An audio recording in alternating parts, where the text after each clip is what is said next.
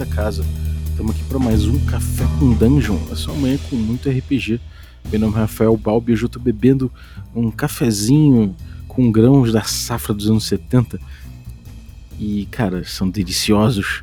Eu vou voltar aqui para fazer o Destrinchando o Quick Primer, parte 5. Agora com a parte Dicas para os Jogadores. Quem ainda não conhece, o Quick Primer for Old School Gaming, ele é um texto do Matt Finch, foi entrevistado aqui no podcast há pouco tempo. Você pode voltar e ouvir a tradução aí na nossa, na, nos nossos episódios. Você pode ouvir também os outros episódios do próprio Destrinchando o Quick Primer, em que a gente pega os quatro momentos zen, né, que são quatro momentos filosóficos, onde o autor explica o jeito de jogar old school em contraste ao jeito moderno de jogo Finalmente a gente chega aqui na parte de dicas para os jogadores. Ele coloca da seguinte forma aqui: 1. Um, veja toda a área que você mapeou como como um campo de batalha. Não planeje levar os monstros para uma única sala. Eles podem tentar te flanquear correndo pelos corredores. Estabeleça pontos de encontro para onde o grupo pode correr e garantir uma posição de defesa. 2 patrulhe as áreas e evite monstros aleatórios que provavelmente não possuem muitos tesouros. Você está em uma masmorra para encontrar os covis cheios de tesouro. Tentar matar todos os monstros que você encontrar irá te enfraquecer antes dos monstros ricos. 3. Não acredite que você pode derrotar todos os monstros que encontrar. 4. Tenha algum tipo de mapa, mesmo que seja um fluxograma. Se você se perder, pode se deparar com um perigo real, especialmente em uma masmorra onde encontros aleatórios são rolados frequentemente.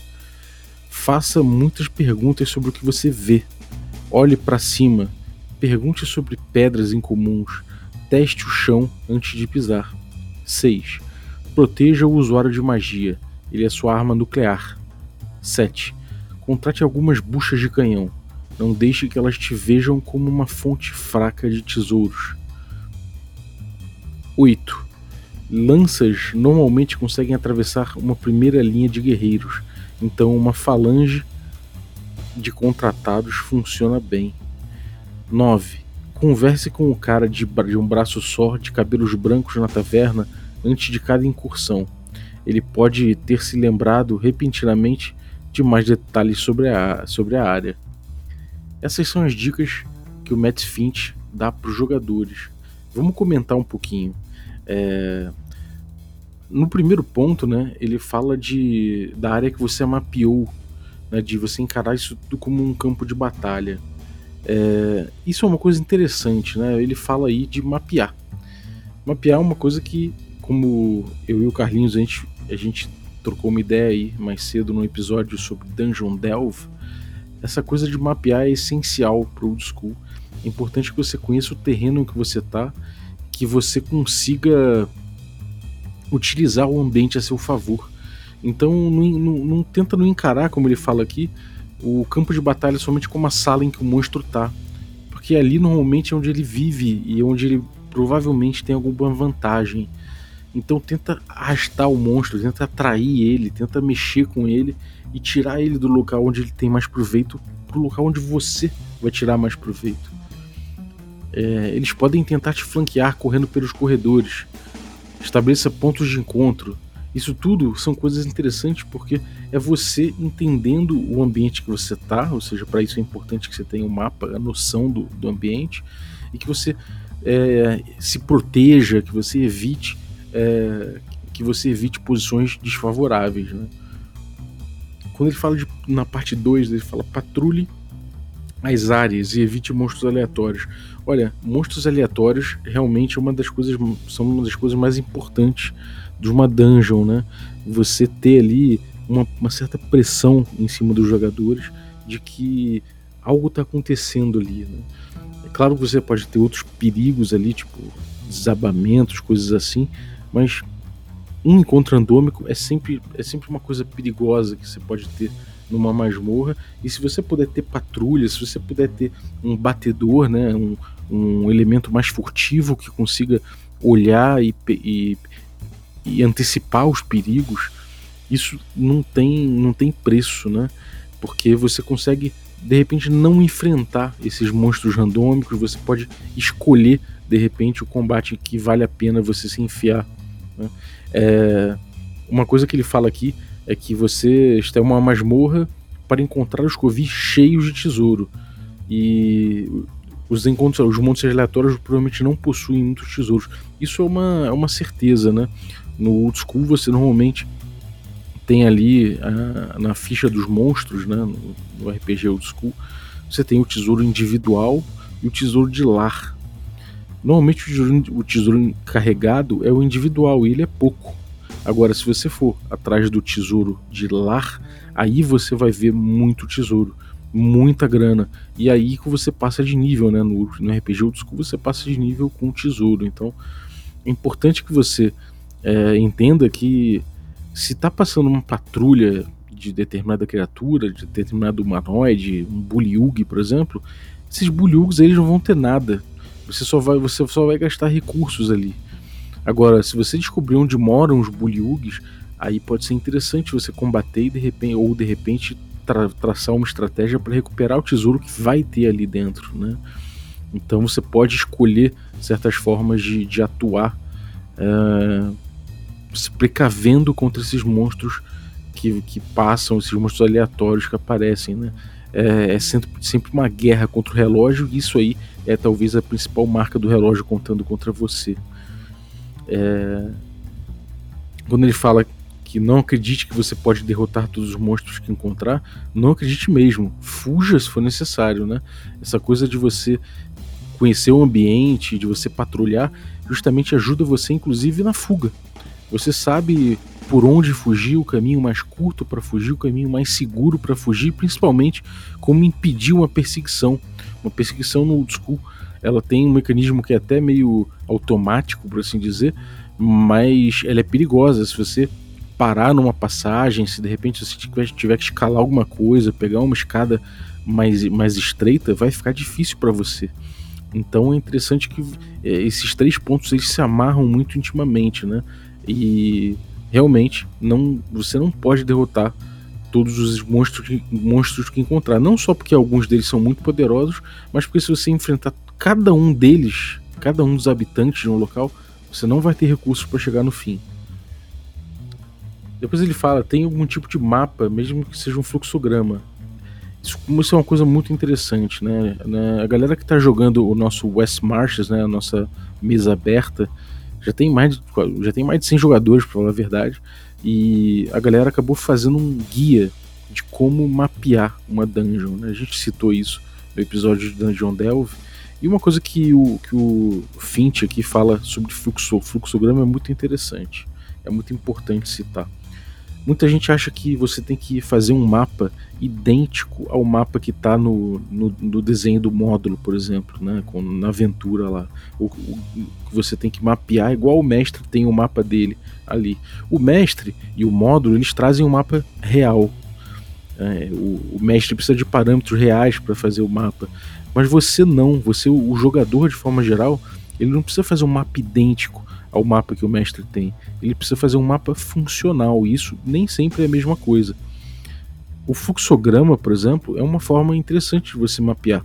Se você fizer um quadrado representando uma sala e você fizer, por exemplo, uma seta saindo desse quadrado dizendo que tem uma, uma porta para cima, uma porta, uma porta para norte, outra porta para leste, isso já está indicando caminhos, né?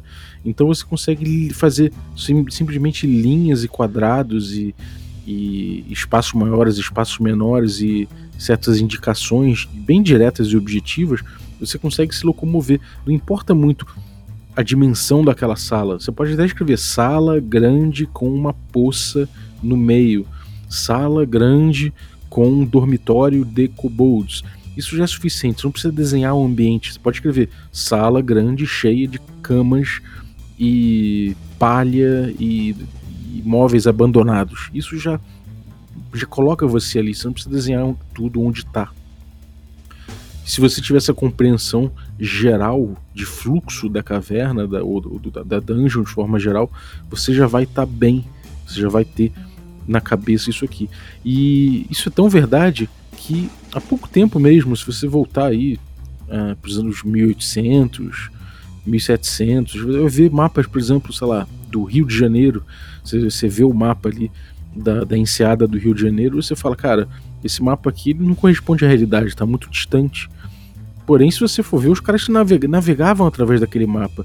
Ou seja, o mapa tem que ser funcional e, nem, e isso nem sempre condiz com a realidade, com, com a realidade do mapa real, né? Isso é uma coisa que o Fint bota aqui, né? Então, se você se perder, pode se deparar com um perigo real, especialmente uma masmorra onde encontramos encontros, onde encontros aleatórios são rolados frequentemente. Então é isso, não se perca, cara. Se perder numa taverna, numa caverna ou numa dungeon, realmente é muito perigoso. Você não saber para onde você está indo, principalmente não saber como voltar, é algo que você tem que evitar ao máximo. Hein? O máximo do, do indesejável é isso. É, se você fizer isso, você vai ter que ficar enfrentando encontros randômicos até conseguir voltar. É, isso se for uma dungeon simples, pode ser uma dungeon bem complexa, como as, as dungeons de Arcaia, que tem tremores, tem encontros randômicos, tem milhões de outras coisas. A sua tocha apaga, seus recursos se extinguem, então não se perca.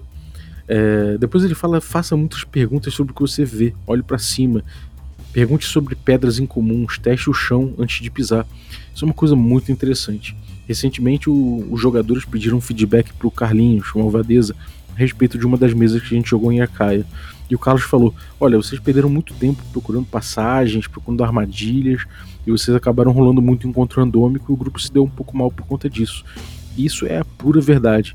É, gamisticamente falando, né, em termos de jogo, é, você, não, você não tem que ficar com, com excesso de zelo, gastando muito tempo procurando no chão por placas de pressão, na parede por, por sensores e coisas assim para evitar armadilhas. Você não, fica, não, precisa ficar apertando todo o tijolinho que você vê em busca de passagem secreta. Não é bem assim. Você na verdade tem que entender no diálogo com o mestre o que, que ele está trazendo e onde pode estar tá escondida uma passagem secreta ou um, onde ele pode estar tá antecipando é, um disparador de armadilha ou algo assim. Você não tem que ficar é, tentando se, se cobrir de milhões de procedimentos demorados a respeito disso. O principal é você ficar atento na descrição do mestre e perguntar mais.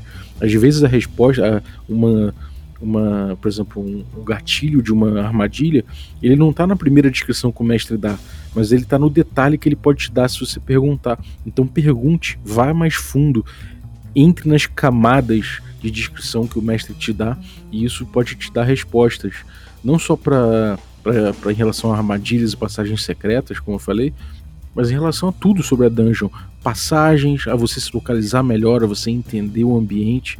O mestre ele não, ele não, não precisa ter uma descrição extremamente completa e, e, imensa no primeiro momento, até porque a nossa percepção mesmo não funciona assim, né? Então no jogo ele, você pode ter um fluxo de descrição que vai aumentando conforme os jogadores vão acionando isso. Isso é bom porque traz até mais significado para esse jogo narrativo, né? Você coloca muito esse jogo já dentro da narrativa. Isso é uma coisa muito característica do old school e que eu acho fundamental para os jogadores, né? A partir desse diálogo ficcional, né, com o mestre, que eles vão tirar elementos já para jogar, independente de acionar mecânicas ou não. É... Depois tem proteja o usuário de magia. Ele é sua arma nuclear. Não tenha dúvida. O mago, ou até o clérigo, né? Mas o mago principalmente tem, tem poucas magias no início, mas conforme vai passando de nível, conforme vai levelando, mesmo no primeiro nível, as magias são muito poderosas e conseguem resolver uma, uma situação inteira de jogo. Consegue às vezes salvar uma sessão com um certo, com, com um simples uh, gasto do recurso, né? Que se renova no dia seguinte. Então, uma magia de, de mago como sono, ela pode salvar o dia uma magia como Charm Person, né, ela pode ela pode encantar um, um líder dos Buliugs, por exemplo, e você pode tirar informações muito valiosas, você pode inclusive conseguir tesouros com isso. Né, então o mago ele é muito importante e o pessoal costuma chamar de Glass Cannon, né? Porque ele também tem poder de fogo, principalmente nos níveis mais altos. Ele tem também poder de fogo, de dano, né? Só que ele é muito frágil. Então o, usuário de magia tem que ser protegido com, com muita prioridade. O clérigo, inclusive, também. Por quê? Porque o clérigo tem acesso a magias de cura no meio do combate. E isso é uma coisa que pode salvar o grupo. Então o clérigo na verdade, ele, ele tem que ser resguardado né, no, no combate, porque o, o, guerreiro pode cair, o guerreiro pode estar ali tentando aguentar na, na fila da frente as porradas, mas o clérigo ele tem que estar ali vivo para poder jogar a cura dele. Né? Depois que ele joga a cura, aí fica um, um Deus nos acuda. Mas é importante ter esse, esse recurso, entender esse recurso também como um, como, como uma coisa de, de, último recurso, né? É, é, importante que o clérigo tenha variedade de recursos também, não seja uma máquina de cura, mas é bom entender que ele é, ele tem uma cura, um, um, recurso muito interessante que é a cura no meio do combate. Enfim, contrate algumas buchas de canhão. Ele fala de bucha de canhão, mas é importante que os mestres e jogadores entendam que retainers, né, ou seja, esses contratados que você, que você leva de uma, uma taverna para se aventurar junto com você, eles não são, eles não podem ser tratados como bucha de canhão, né? Porque existe no old school existe uma moral para eles. Você vai jogar para ver se eles vão, se eles vão acatar certas regras, certos, certas ordens do grupo. E isso pode ser bem cruel, inclusive. Se você for cruel com ele, ele pode simplesmente ir embora, ele pode se negar e, e eventualmente os retainers podem se organizar contra os jogadores. Isso acontece e, em, no nosso West Marches, hoje em dia, os, uh, os donos de, de guilda e de associação de retainers que eles fizeram, eles cobram inclusive calção né, para você deixar lá que se você se o teu retainer não volta, você tem que deixar o din, um bom dinheiro ali com, com, com a associação. Então, você vê que essa coisa dos retainers serem buchos de canhão, eles são extremamente úteis né? Mas é importante que você trate, os trate bem, né? E não como bucha de canhão. É, não deixe que, ela, que elas te vejam como uma fonte fraca de tesouro. É importante que o retainer tenha, na verdade, além de ser de ver em você no, no, no, grupo heróis, né, pessoas que ele vai se espelhar, que podem protegê-lo e tudo mais. É importante que ele vê que vai sair tesouro dali, porque ele também ganha nível. Lembra que um retainer divide XP com o resto do grupo. Então ele tem que ver evolução nisso aí também, né? Ele não está arriscando a vida dele à toa. Depois ele fala que sobre lanças normalmente conseguem atravessar numa primeira linha de guerreiros, então uma falange de contratados funciona bem. Olha, você colocar ali é, um bando de retainer com lança, né, ou com, com armas de longa distância ou tudo mais, você organizar uma pequena guarnição ali de, de, de soldados ou de alguma coisa assim, sempre é interessante. Né? Não necessariamente você vai botar eles na frente como bucho de canhão, mas você pode botar eles na retaguarda é, para servir de, enfim, de, de resguardo. Você pode usá-los como fogo de supressão. Existe, existem muitas formas de fazer isso. Vocês podem usar eles como, por exemplo, tem sistema que eu estava conversando com o Diogo com o Diego Bacinello, né, do Camarão Hack, que ele fez um hack da quinta edição para Old School. E nele você tem uma besta pesadíssima, né? Que dá um dano bom, soma destreza no dano. Por outro lado, ela tem que passar três rounds sendo recarregada.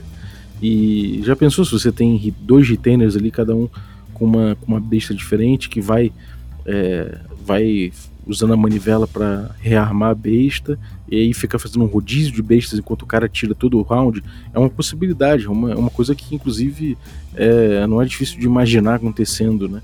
Então é, não pensa neles como simplesmente como uma coisa que é uma bucha de canhão, pensa neles como uma, um elemento estratégico para você. Né? Essa coisa das lanças é interessante. Eles, eles atravessam a primeira linha, você pode, eles de repente não precisam estar é, tá na, na, linha da frente, na verdade eles conseguem é, ultrapassar linhas né? e, e, realizar ataques ainda assim.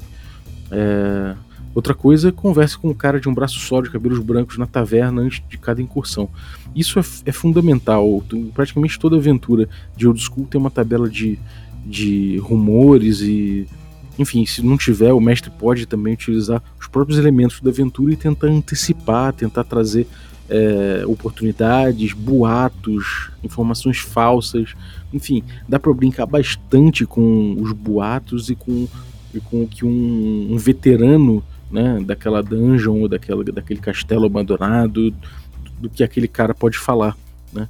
Então, isso além de ser uma boa oportunidade de roleplay, né, de você ter ali um, um, não só roleplay, mas interação social, né?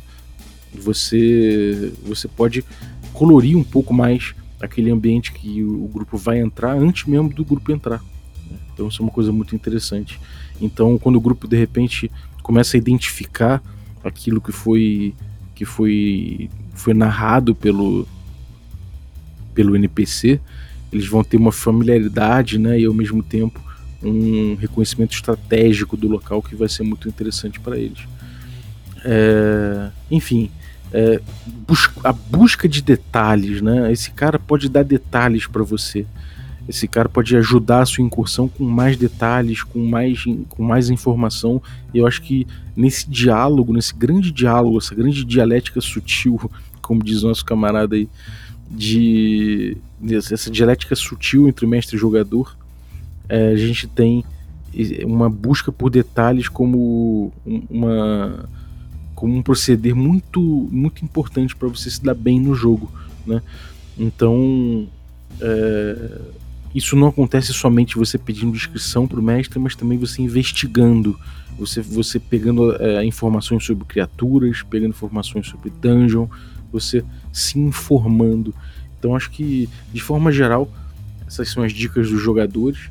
E são belas dicas, né? Você pode dar uma olhada também é, no, em informações aí que o Greg Gillespie botou no, no link no, na entrevista que a gente fez com ele, né? Ele é o cara que escreveu o Forbidden Caverns of Arcaia, Arcaia e ali tem um link para várias dicas para você jogar com um mago e, e também para você para você que tem que está num grupo com o mago, né? Então são dicas muito interessantes também, que se complementam a essas que o Fint deu. Então acho que são belas dicas para jogadores e acho que sintetizam bem como é jogar dentro do estilo school. Você fazendo isso aqui tudo, certamente você vai se dar melhor no seu, na sua incursão, vai se dar melhor aí na sua, no seu joguinho old school, seja um hex crawl, seja um dungeon crawl.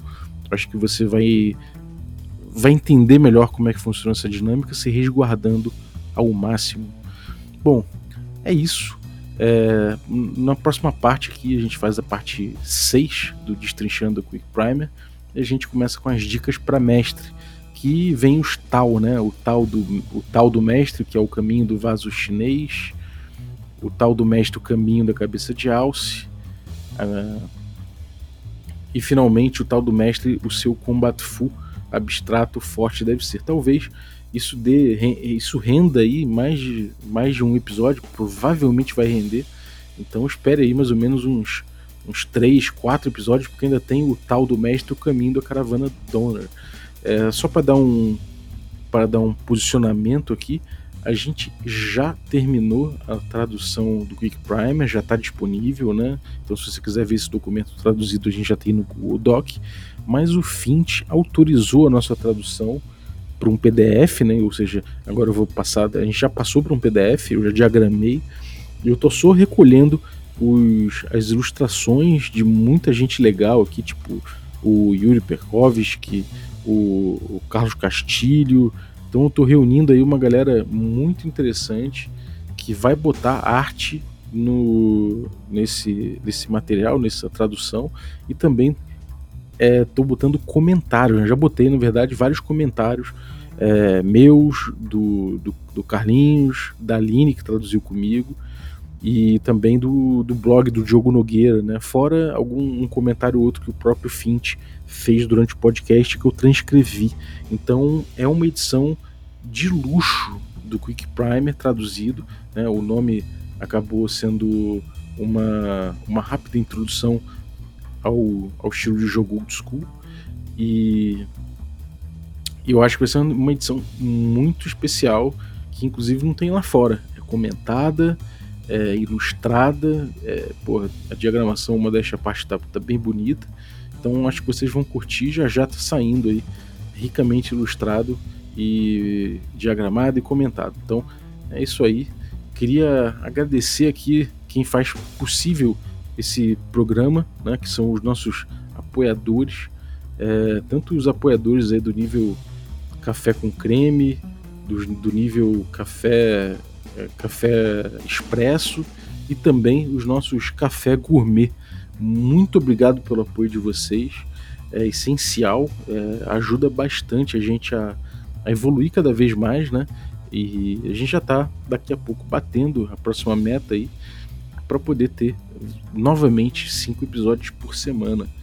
Então, valeu aí agradecer especificamente, né, nominalmente, o Ricardo Mate, o Diogo Nogueira, Adriel Lucas, Rafael Cruz, Erasmo Barros, Rafael Mingo, Pedro Cocola, Ulisses Pacheco, equipe Roleplayers e Denis Lima.